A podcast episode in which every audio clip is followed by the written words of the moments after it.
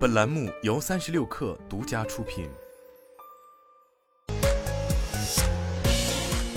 网罗新商业领域全天最热消息，欢迎收听快讯不联播，我是金盛。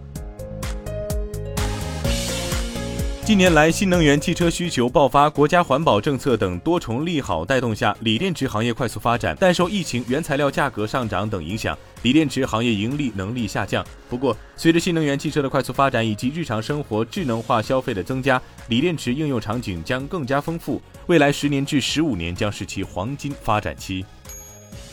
三十六氪获悉，去哪儿数据显示，今年暑期旅游呈七月长线游、八月周边游的明显反差。去哪儿平台上，丽江、烟台、青岛等多个旅游热门城市的酒店预订量，甚至一个暑期就超过了今年上半年。一面是几个旅游目的地的迅速爆火，一面是小众目的地接待能力突破极限的窘境。去哪儿首席执行官陈刚认为，旅游产业链条很长，生态被破坏之后重建的过程很长，政府长期有力的政策信心，才能让旅游从业者吃下定心丸。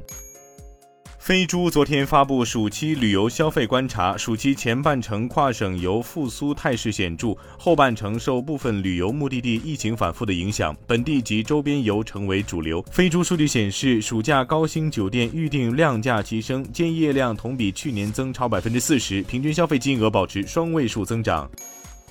丁香园旗下连锁诊所品牌丁香诊所杭州滨江店近日已关闭。最新信息显示，丁香诊所在杭州地区仅剩一家城西门店营业。据介绍，早在2021年11月，佳慧医疗宣布将与丁香诊所开展深度战略合作与业务整合事宜。合作内容包括将丁香诊所旗下包括线下诊疗、保险支付、线上咨询、健康档案在内的日常业务和商务运营将由佳慧医疗团队统一管理。目前，丁香诊所的经营运营方为佳慧医疗。快手今天宣布联合百家政务号发起谣言治理专项行动，并首次披露六部全流程工作规范等不实信息治理机制。今年以来，快手已处理四十四点六万条不实信息，打标争议内容超九十四万条，近四百家政务号、媒体号在快手发布的辟谣内容总曝光量达到二十点四亿。据报道，SpaceX 向世界各地的太空互联网服务星链用户发出通知，将根据当地市场状况下调订阅费用。SpaceX 在通知中称，降价是考虑到当地市场的情况，是为了反映我们客户的平均购买力。其中，荷兰用户称已收到通知，下调其星链房车订阅服务费用，通常每月花费其一百二十四欧元，约合八百五十元人民币，现将降至一百零五欧元，约合七百二十元人民币。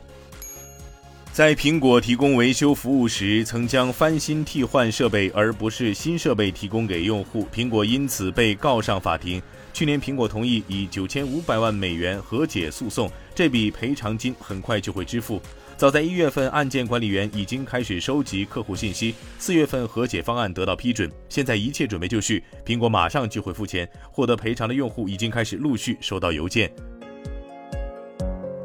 今天咱们就先聊到这儿，咱们下周见。